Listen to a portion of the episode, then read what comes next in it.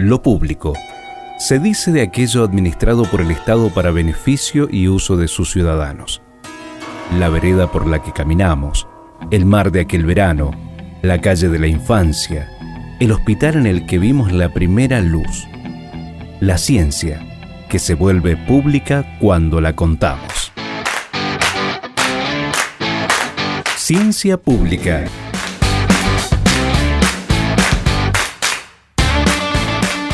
¿Qué es el tiempo? Una pregunta engañosamente simple, pero es la clave para entender la relatividad. ¿El tiempo es universal? En otras palabras, ¿hay un sonido TikTok audible en toda la galaxia? La respuesta, amigos míos, es no. El tiempo no es absoluto.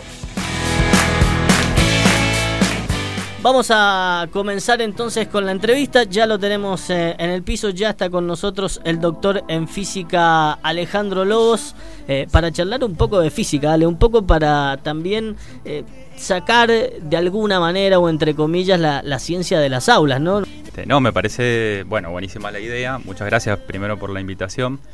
Y además me parece muy importante. Creo que la ciencia es algo que, que tiene que ser difundido, más allá de los ámbitos usuales donde los podemos identificar, que son los centros de investigación, universidades, tiene que ser algo que circule. Exactamente. Bueno, Alejandro Lobos es doctor en física, es investigador por el CONICET, es eh, profesor de la Facultad de Ciencias Exactas y Naturales de la Universidad Nacional de Cuyo. Allí una de las materias que dictas es física 3, así se llama, física moderna, le dicen algunos también. ¿Y de qué se trata cuando hablamos de física moderna? Bueno, física el nombre física moderna ha quedado un poco desactualizado. Sí, ¿no? Ya mm, tendemos a no llamarlo de esa manera, pero... Física del siglo XX. Claro, es la física del siglo XX. Es la física, eh, digamos, que comenzó a en los inicios del siglo XX con, em, digamos, cuestionamientos hacia lo que llamamos la física clásica, la física newtoniana, eh, y que tuvo que ver básicamente con el surgimiento de dos grandes teorías que son hoy en día eh, eh, las teorías, digamos, hoy en día estamos viendo el paradigma de esas teorías, son la física cuántica y la relatividad. son las dos teorías que, revolucionaron el siglo XX en la física, digamos. Cuando hablas de la física clásica, ¿es la física que aprendimos en la secundaria, por ejemplo? Claro, es la física, digamos, que gobierna la, mm, lo que podríamos llamar la cotidianidad, de alguna manera. Eh, es lo que, digamos, es la descripción de la naturaleza en los rangos de digamos, de, energías, de velocidades, de tamaños de nuestra vida cotidiana. O sea, nosotros no necesitamos preocuparnos, si, si querés, por las leyes de la cuántica cuando tenemos que ir al trabajo, por ejemplo. No sé, te estoy poniendo un ejemplo tal vez un poco exagerado, pero em, es la física que gobierna nuestra, nuestra cotidianeidad. Ahora, eh, la, justamente el surgimiento de la, de la cuántica y de la relatividad tuvieron que ver con progresos experimentales. A medida que eh, la humanidad fue desarrollando nuevas técnicas experimentales, que se pudieron ver cosas que antes no se veían, se empezó a ver que las leyes de la física clásica, las leyes de Newton, las leyes de Maxwell, que eran el paradigma de, en ese momento de la, de la ciencia, de la física, no lograba explicar los fenómenos naturales. Entonces había este, fenómenos que no lograban ser explicados en ese marco teórico y eso llevó a algunos físicos a este, postular nuevas teorías, muchas de las cuales tal vez no sobrevivieron, pero las que hoy tenemos, las que conocemos como la relatividad y la cuántica, son dos teorías que comenzaron a explicar esos fenómenos que antes eran inexplicables. Claro, eh, la figura de Albert Einstein allí es preponderante y, ha traspasado por ahí los límites científicos por, por muchas circunstancias que, que uno puede analizar pero es como, quizás digo, ¿no? Como, como el último icono de la persona que hace una teoría física al nivel que hizo Einstein, ¿no? De, una persona haciendo una teoría, porque la cuántica ya son muchos científicos a través del tiempo eh, contribuyendo a esa teoría, ¿no? Claro, claro, sí. Em, bueno, el desarrollo de la relatividad eh, fue muy particular, porque ahí, eh, como decís vos, hay, hay una figura muy, muy importante que de alguna manera centraliza muchos de los de, las, de, la, de los avances que se produjeron en relatividad, que fue Albert Einstein. Albert Einstein también se nutrió de otros físicos que comenzaban a cuestionar o que, o que preparaban el terreno de otra, de, para, el surgimiento de otra teoría, como Ernst Bach, que fue una persona que Einstein en la cual se basaba mucho. Pero también había otras personas, Lawrence. De todas maneras, del punto de vista conceptual, el paso conceptual que tomó Einstein fue un paso gigante que lo tomó él. Así que Einstein es una figura eh, fascinante dentro de la física. Y que aparte este, fue muy carismático en su manera de relacionarse con los medios, bueno, también el, contexto histórico, él tuvo que mudar, tuvo que pronto eh, trasladarse a Estados Unidos, bueno, estaba, estuvo la guerra, la posguerra, este, la lucha por la paz mundial. Entonces él tomó una, una, fue una, una, persona que fue muy importante más allá de la física. Sí, sí, influyó a nivel social, digamos, en, como su rol ya que ya tenía ganado de, científico a nivel mundial. Y como vos decís, ¿no? Es, un científico que se tiene que ir de la Alemania nazi porque estaba seriamente amenazado por ser de origen judío. Claro, claro. Eh, en ese momento. Y, traemos a Einstein porque Alejandro, en, en una de las materias, en esta que nombrábamos de Física 3, que da en la Facultad de Exactas y Naturales, propone como eje pedagógico para comenzar la materia algo que es muy interesante, que a nosotros eh, nos llama la atención y nos gusta porque tenemos queremos tener esa impronta por, por lo menos en el programa y trataremos de tenerla, que es vincular cuestiones que tienen que ver con la ciencia, con eh, en, este caso con la cultura popular, ¿no? nada más y nada menos, en este caso con el cine, porque Alejandro cuando comenzás el curso, una de las películas que recomienda a modo de crítico cinéfilo Alejandro es nada más y nada menos que Interestelar una película de ciencia ficción que fue estrenada en el año 2014. Christopher Nolan es el director. Es una gran película interestelar, realmente larga. Hay que, hay que tener tiempo para Pero es una gran película y quería preguntarte por qué. ¿Por qué elegiste Interestelar para, para comenzar el curso? Bueno, primero me, mm, eh, me, parece una, una, gran película, me gustó mucho Interestelar, la tuve que ver varias veces, tengo que admitir, este, pero tiene una particularidad, más allá de su, digamos, eh, de su impacto cinematográfico en las salas de cine y de lo bien hecha que está, eh, tiene una particularidad y es que parte del guion, o, el guion se co-escribió con un físico que se llama Kip Thorne, que em, eh, años después, creo que fue en el 2017, no recuerdo, ganó un, premio Nobel por la detección de las ondas gravitacionales. Kip Thorne es un físico teórico muy famoso, este, está fuera del ámbito de mi propio ámbito de investigación, pero es mundialmente conocido y fue uno de los que eh, llevó adelante los proyectos para la detección de las ondas gravitacionales. Las ondas gravitacionales eh, es un tema fascinante en sí mismo, o sea, se puede hablar un montón de eso. Yo no soy experto en eso, pero Em, es un tema muy, muy, muy fascinante porque es, es, una, es un logro de la técnica humana lograr detectar señales tan débiles como las que constituyen las ondas gravitacionales o las que se detectaron en 2016, 2017 y que se siguen detectando cada tanto con los interferómetros LIGO, con el proyecto LIGO que está en, Estados Unidos. Entonces, eh, volviendo a la película, ese guion tiene la particularidad que eh, Nolan lo coescribió o lo tuvo asesoramiento de Kip Thorne y eh, uno de los requisitos que le pedía este físico al, director es que nunca se violaran las leyes de la física. O sea, vos podés ser todo lo volado que quieras. Las licencias narrativas. Eso está, vos haces como quieras, pero eh, no violes ningún principio de la física. Entonces, eh, a lo largo de la, de la película, las cosas que uno empieza a enterarse o empieza a ver es que son este, cuestiones de, este, por ejemplo, eh, el, el, tiempo pasa diferente en un lugar que en otro, que son todas cosas que son consistentes con la relatividad. O sea, no hay, no hay, no hay violaciones eh, groseras, vamos a decir, de, la, de ninguna ley física. Entonces eso está bueno y yo ejemplifico en mi, en mi curso de Física 3, como decís vos, un pasaje de la película en donde este, hay eh, bueno una misión que eh, no quiero spoilear a nadie pero este, hay una misión de, de una, tripulación que tiene que ir a ver dónde hay posibles planetas habitables. Y uno la Tierra ya está en, las últimas claro la Tierra está en las últimas hay una especie de de, de, plaga es una plaga en las cosechas que impide claro que se, se logren cosechas y la gente se empieza a morir de hambre bla bla. Entonces eh, hay una misión a, varios planetas. Uno de los planetas da la casualidad que, es más o menos habitable, donde hay agua, eh, está muy cerca de un agujero negro, supermasivo. Entonces, en ese planeta, la gravedad es mucho, muy superior a la que estamos acostumbrados en la Tierra. Entonces, la particularidad que tiene la gravedad es que en la teoría de la relatividad general, este, produce un cambio en lo que conocemos como el espacio-tiempo. Y eso hace, digamos, a nivel de la, de la película, que cambie el paso del tiempo respecto de otros observadores, que por ejemplo están en, en la nave, eh, o sea, los, eh, las personas que están en el planeta experimentan un paso del tiempo que es diferente al de las personas que están en una nave, fuera del planeta. Entonces, eso hace que cada minuto, no recuerdo cómo era, o cada hora, fueran siete, años, en, la, en, la, fue en la Tierra o en la nave fuera de ese campo gravitacional tan fuerte.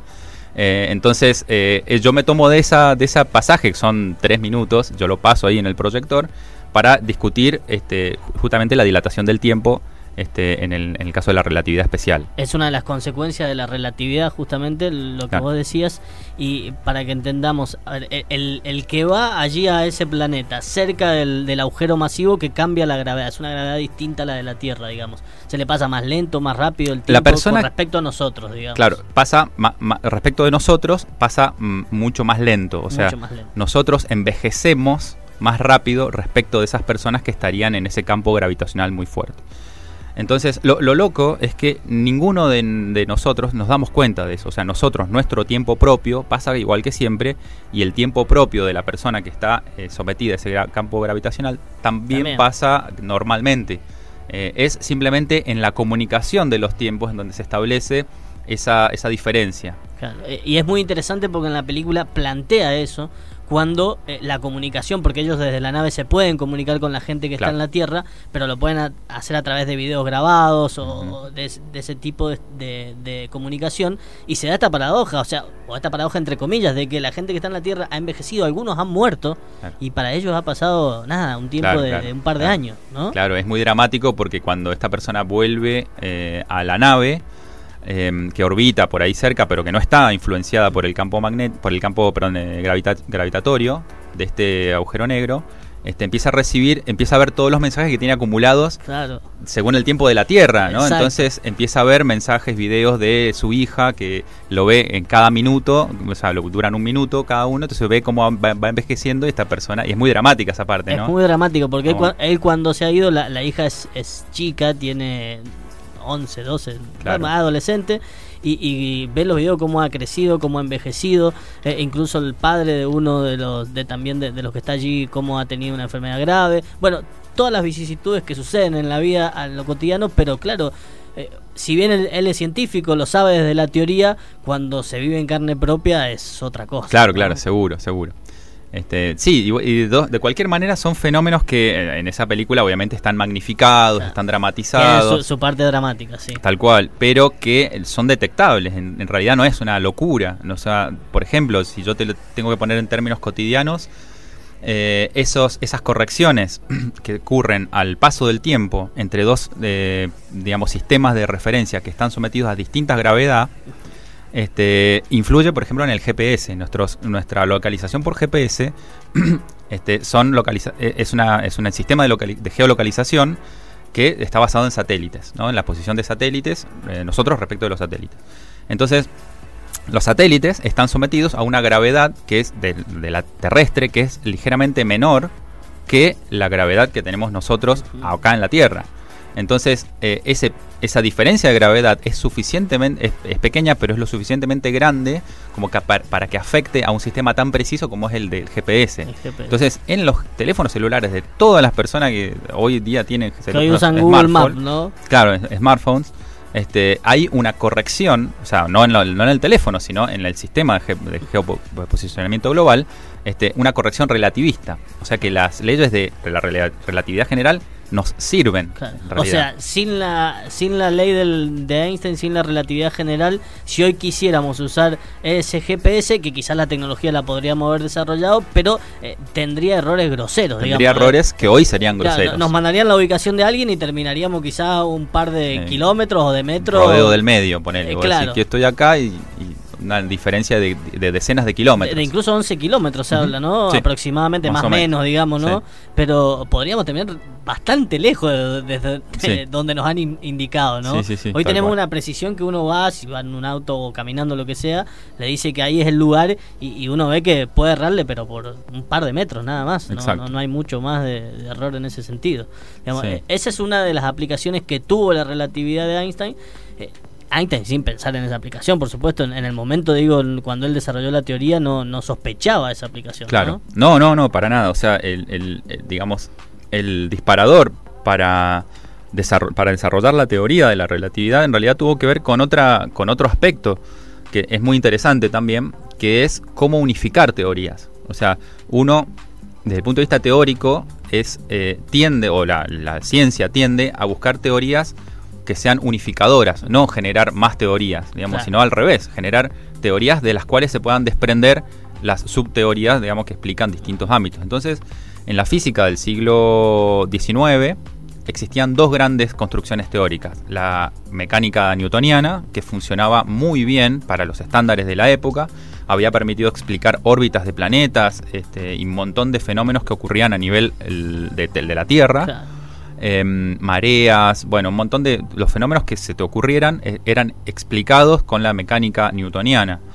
Em, al mismo tiempo surgió otra teoría muy importante que es la, teoría de del electromagnetismo, las leyes de Maxwell que explican el comportamiento de los campos electromagnéticos que básicamente son este, la, explicación de, eh, por ejemplo, por qué la luz es una onda, por qué viaja a la velocidad que viaja, este, qué es un campo magnético, qué es un campo eléctrico, todo eso forma parte de un mismo cuerpo teórico. Ahora, cuando uno quiere compatibilizar, cuando dice, por ejemplo, ¿qué pasa si yo prendo una lamparita y me voy moviendo? O sea, trata de combinar lo que es la mecánica, aspectos de la mecánica, con aspectos de la, del electromagnetismo, se encuentra que hay un problema. Y tiene que ver ese problema con los marcos de referencia. ¿no? Normalmente una onda viaja, por ejemplo, pensemos en una onda de sonido. Cuando decimos el sonido viaja 340 y pico metros por segundo, lo pensamos respecto de algo, que ese algo es el aire. Claro. Entonces suponemos el aire fijo y el sonido viajando en ese aire fijo. Si pensamos en ondas de agua, pues un tsunami, por ejemplo, está viajando a una velocidad muy muy alta. Ahora, ese tsunami viaja respecto del agua, respecto de las partículas que están en reposo del agua antes del tsunami. Y así con todas las ondas que conocemos.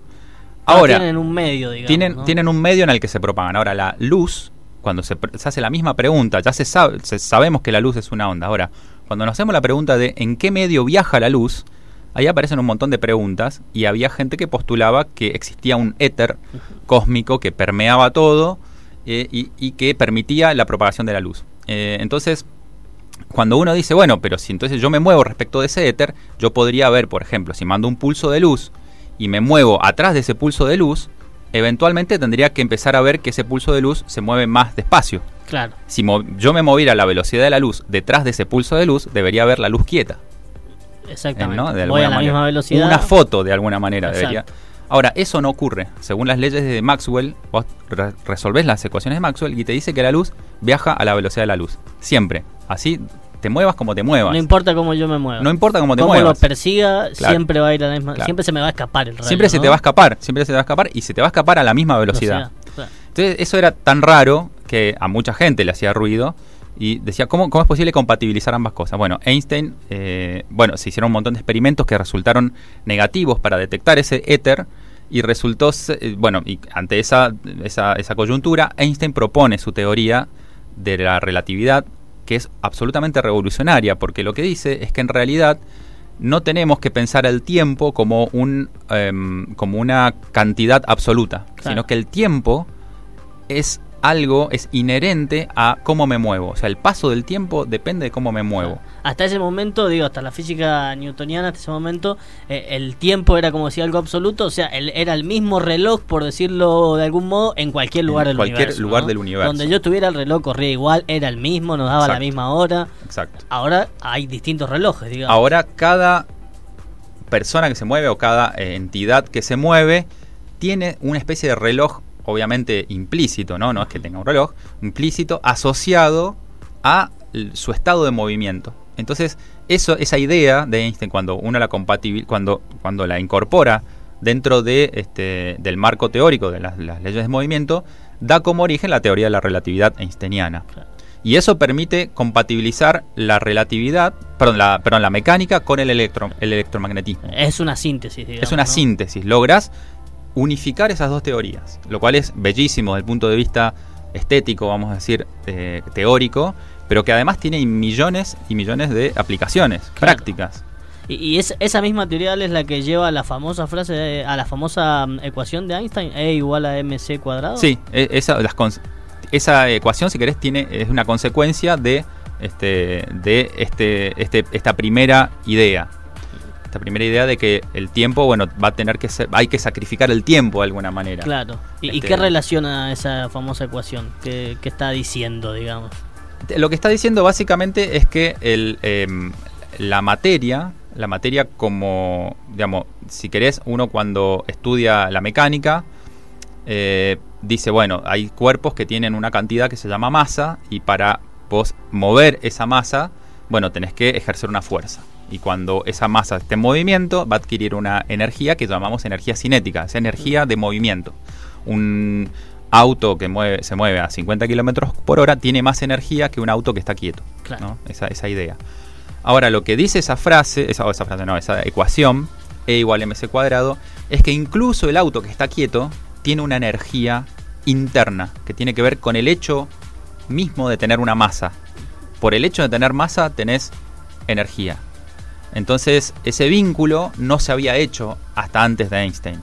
Y es una consecuencia de las, de las leyes de la, de la relatividad, incluso de la relatividad especial. Claro, de la, de la Este- misma relatividad especial. No hay que Ujú. irse a la general que, que ya No, no necesitas irte a la gravedad. general. Claro, exacto, exacto, exacto. Muy bien. Así bueno, que, bueno, eso más o menos. Interesantísimo el tema. ¿Y, y cómo lo toman los alumnos cuando le planteas esto? Porque uno viene de la física clásica y de repente se encuentra con esto. Eh, no sé, me gustaría una vez este, cambiar roles, porque yo por ahí hablo y veo expresiones y, y la gente por ahí pone expresiones como que "Mm, no te creo Mm, mucho. ¿será cierto? Pero Porque como vos decís, eh, lo más increíble de Einstein, eh, la matemática, de la, por lo menos de la especial, no, no es tan compleja matemáticamente Claro. hablando, Sí. eh, la, la relatividad especial por lo Sí. menos, pero conceptualmente es muy grosa Eh, en ese sí, sentido. o sea, cuesta hacer el clip en la cabeza, más allá de que uno pueda hacer las cuentas, ¿no? Claro, El- claro. El, tema de hacer el clic en la cabeza. Eh, es que está muy por fuera de nuestra, de nuestra experiencia cotidiana, por eso. Em, entonces, por ejemplo, es- es- los efectos relativistas tienen que ver con las velocidades, con cuán rápido me muevo respecto de la velocidad de la luz. Si yo me muevo muy despacio respecto de la velocidad de la luz, entonces es muy probable que no logre detectar ningún cambio eh, respecto de las predicciones de la física clásica. Eh, ahora, con el advenimiento de nuevos, como te decía, de nuevos aparatos, nuevas técnicas experimentales, se empezaron a desarrollar, por ejemplo, em, aceleradores de partículas. Partículas que se logran mover a velocidades muy cercanas a las de la luz. Y entonces en esos casos se ven efectos muy dramáticos de la, de la relatividad. Este, de modo que por eso es tan raro, porque nosotros no estamos acostumbrados a eso, vivimos inmersos desde que nacemos culturalmente. Todo está preparado para que nos movamos en un mundo en el que pareciera que el tiempo es absoluto. Claro. Pero eh, estrictamente la- ese marco teórico es un marco local, vamos a decir, muy reducido a nuestra experiencia. Claro. Entonces, si nos vamos un poquito de, si lo vemos en una perspectiva mayor, ese marco teórico nos permite explicar los experimentos. Bueno, Ale, también sos investigador, eh, te dedicas justamente al área de, la investigación en, en física básica y queríamos saber un poco que nos contaras de, de qué va tu investigación, eh, cuál es el tema que, que estás abordando actualmente en el marco de la, de la investigación pública, justamente, que es de lo que se trata el programa. Em, bueno, mi- yo sí, eh, yo soy físico teórico, o sea, me dedico a, hacer teoría de la física. Y específicamente trabajo en un área eh, general que podemos eh, llamar física de la materia condensada, que en términos más eh, así más fáciles eh, es un área de la física teórica que estudia la materia, la materia o sea, los- la- las fases condensadas de la materia. Cuando decís fases condensadas, muchos me han dicho, ah, leche condensada. y, No. y no, bueno, sí, en, en particular. Pero son todas las fases que tienen muchas partículas y que esas partículas forman eh, algún tipo de eh, materia coherente. Por ejemplo, un sólido, un líquido, son fases condensadas, en oposición a fases gaseosas, por ejemplo, en donde tenés Claro. pocas partículas por una densidad baja de partículas. Eh, cuando tenés muchas partículas en interacción, va- lo que ocurre es que tenés muchas, eh, o sea, las ecuaciones que describen ese tipo de sistemas son muy complicadas. Lo que ocurre muchas veces en física teórica es que conocemos las ecuaciones microscópicas, o sea, un electrón interactuando Claro. con un protón. Eso te da un átomo de hidrógeno. Ahora, cuando vos te- estás en un mm, sólido, tenés del orden de 10 a la 20, 10 a la 23 partículas, que es un número espantosamente grande. Gigante, ¿no? Entonces, eso que vos sabías para una partícula o para un electrón y un protón ya no te sirve porque tenés millones de ecuaciones, todas acopladas unas con otras. Y eso te da el comportamiento de la materia. Entonces, por ejemplo, eh, una de las cosas que ocurre con la materia es que ocurren cambios de fase. Por ejemplo, pasas de sólido a líquido. Bueno, ¿por qué? ¿Por qué pasa eso? ¿Cuál es la explicación de que pase eso? Esa es una pregunta típica de mi campo de estudio. Yo, eh, en particular, me he dedicado al estudio del magnetismo, es una de mis áreas favoritas, y de la superconductividad, que son, bueno, son mis dos temas, digamos, favoritos. Cada tanto hago otras cosas, pero eso es lo que básicamente constituye mi área de investigación. La superconductividad, que es un tema que se ha extrapolado tecnológicamente en películas, en demás cuestiones, muchísimo a través del tiempo. ¿En qué fase estamos de la investigación, eh, tanto teórica como, como práctica? Porque imagino que tiene, por supuesto, una conexión práctica. Eh, eh, ¿En qué fase estamos de la superconductividad? No, bueno, muy avanzado. O sea, solamente para poner el marco, voy a explicar dos palabras de qué es la superconductividad. Es un fenómeno que ocurre en algunos metales y en algunos materiales, eh, en los cuales al bajar la temperatura lo suficientemente bajo, o sea que es muy, muy, muy, muy frío, cerca del cero absoluto, ocurre un cambio drástico en la manera en la que se comportan los electrones. O sea, para ponerlo en términos más simples, eh, un pedazo de cobre es lo que usamos, por ejemplo, para conducir la electricidad. Vos, tu el cableado de una casa para tener la luz, o sea, cuando uno aprieta el interruptor, eh, se ponen en movimiento electrones en el circuito de la casa, en el circuito eléctrico. Bueno, esos electrones se mueven en un medio que es el cobre. Ahora, el cobre no es un material perfecto, presenta imperfecciones que frenan ese, el movimiento de los electrones. Y ese, ese frenado, ese choque contra las impurezas y las imperfecciones del material, genera resistencia eléctrica y hace que, por ejemplo, los metales o los conductores se calienten, con las consecuencias, consecuentes pérdidas de energía.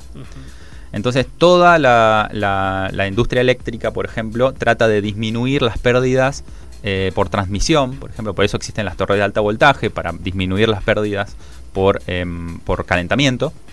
Pero es un fenómeno muy intrínseco de la materia. ¿Cómo te lo sacas de encima? Bueno, e, eso es la, pregunta práctica. Ahora, del punto de vista fundamental, eh, lo, que, lo que ocurre con los superconductores es que al bajar la temperatura, la resistencia de esos materiales, de algunos materiales, no todos, algunos, cae a cero. O sea, la resistencia desaparece.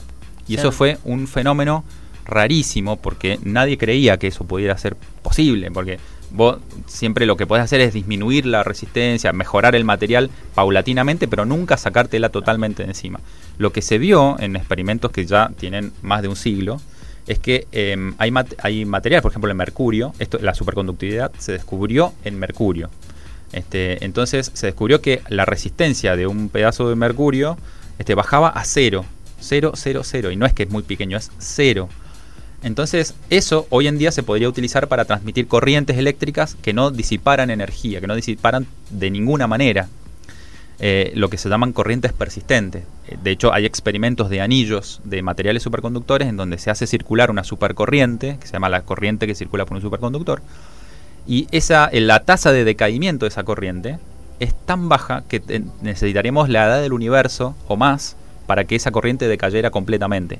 Increíble. Es increíble, son materiales fascinantes y bueno, a mí eso me ha gustado desde siempre. Eh, ¿Trabajás con alguien más eh, en cuanto a lo teórico o tenés equipo que te acompaña en la parte práctica? Bueno, eh, sí, sí, trabajo con, en colaboración. Yo siempre estoy trabajando con colaboradores de gente del país, de otros centros de investigación del país, de CONICET, de Rosario, de La Plata, de Buenos Aires, de Bariloche. Y acá en la facultad, que es mi, mi lugar de trabajo, estoy, bueno, eh, tengo mis estudiantes, que estamos ahora formando un pequeño grupito de física de la materia condensada, así que bueno, ahora vamos a empezar a estudiar esos temas acá, eh, acá en Mendoza, está bueno eso. Bueno, una gran oportunidad para estudiar en Mendoza y para que muchos se acerquen también a, estudiar física. Sí, sí, por supuesto, por supuesto. Ale, ha sido un gusto, un placer charlar con vos. Bueno, igualmente. Gracias, Ale. Gracias a vos. Esto fue Ciencia Pública, el podcast de la Universidad Nacional de Cuyo. Recordá que nos podés encontrar en nuestras redes sociales, Instagram y Twitter, como Ciencia Pública.